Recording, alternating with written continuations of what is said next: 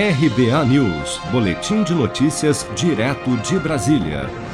A Caixa deposita nesta quarta-feira, 2 de dezembro, o auxílio emergencial para nascidos em julho, que fazem parte do ciclo 5 do calendário de pagamentos. Nesse grupo serão beneficiados cerca de 200 mil trabalhadores informais cadastrados pelo aplicativo da Caixa e inscritos no CAD Único, que ainda têm a receber parcelas do auxílio de 600 reais.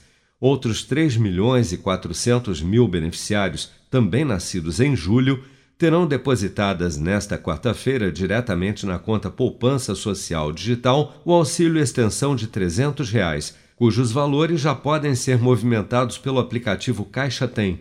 O saque em dinheiro do auxílio emergencial extensão de 300 reais para os nascidos em julho será liberado no dia 15 de janeiro, conforme o calendário de saques dos ciclos 5 e 6, como explica o presidente da Caixa, Pedro Guimarães o saque em dinheiro nós também é, faremos de dois ciclos ao mesmo tempo. Ou seja, apesar de realizar é, o depósito uma vez por mês, nós estamos permitindo o saque de dois ciclos de dois meses em um só. Isso ajuda a população. É, e nós começamos em dezembro, mas é, e terminaremos no, no final de 2021. Na próxima sexta-feira, dia 4, será pago o auxílio emergencial extensão de 300 reais para 3 milhões e 500 mil beneficiários nascidos em agosto que fazem parte do ciclo 5 do calendário de pagamentos.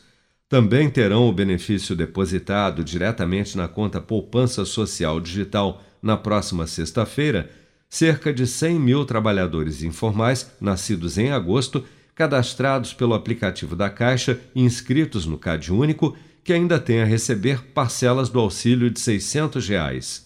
Você está preparado para imprevistos? Em momentos de incerteza como o que estamos passando, contar com uma reserva financeira faz toda a diferença. Se puder, comece aos pouquinhos a fazer uma poupança. Você ganha tranquilidade, segurança e cuida do seu futuro. Procure a agência do Sicredi mais próxima de você e saiba mais. Sicredi, gente que coopera cresce com produção de Bárbara Couto, de Brasília, Flávio Carpes.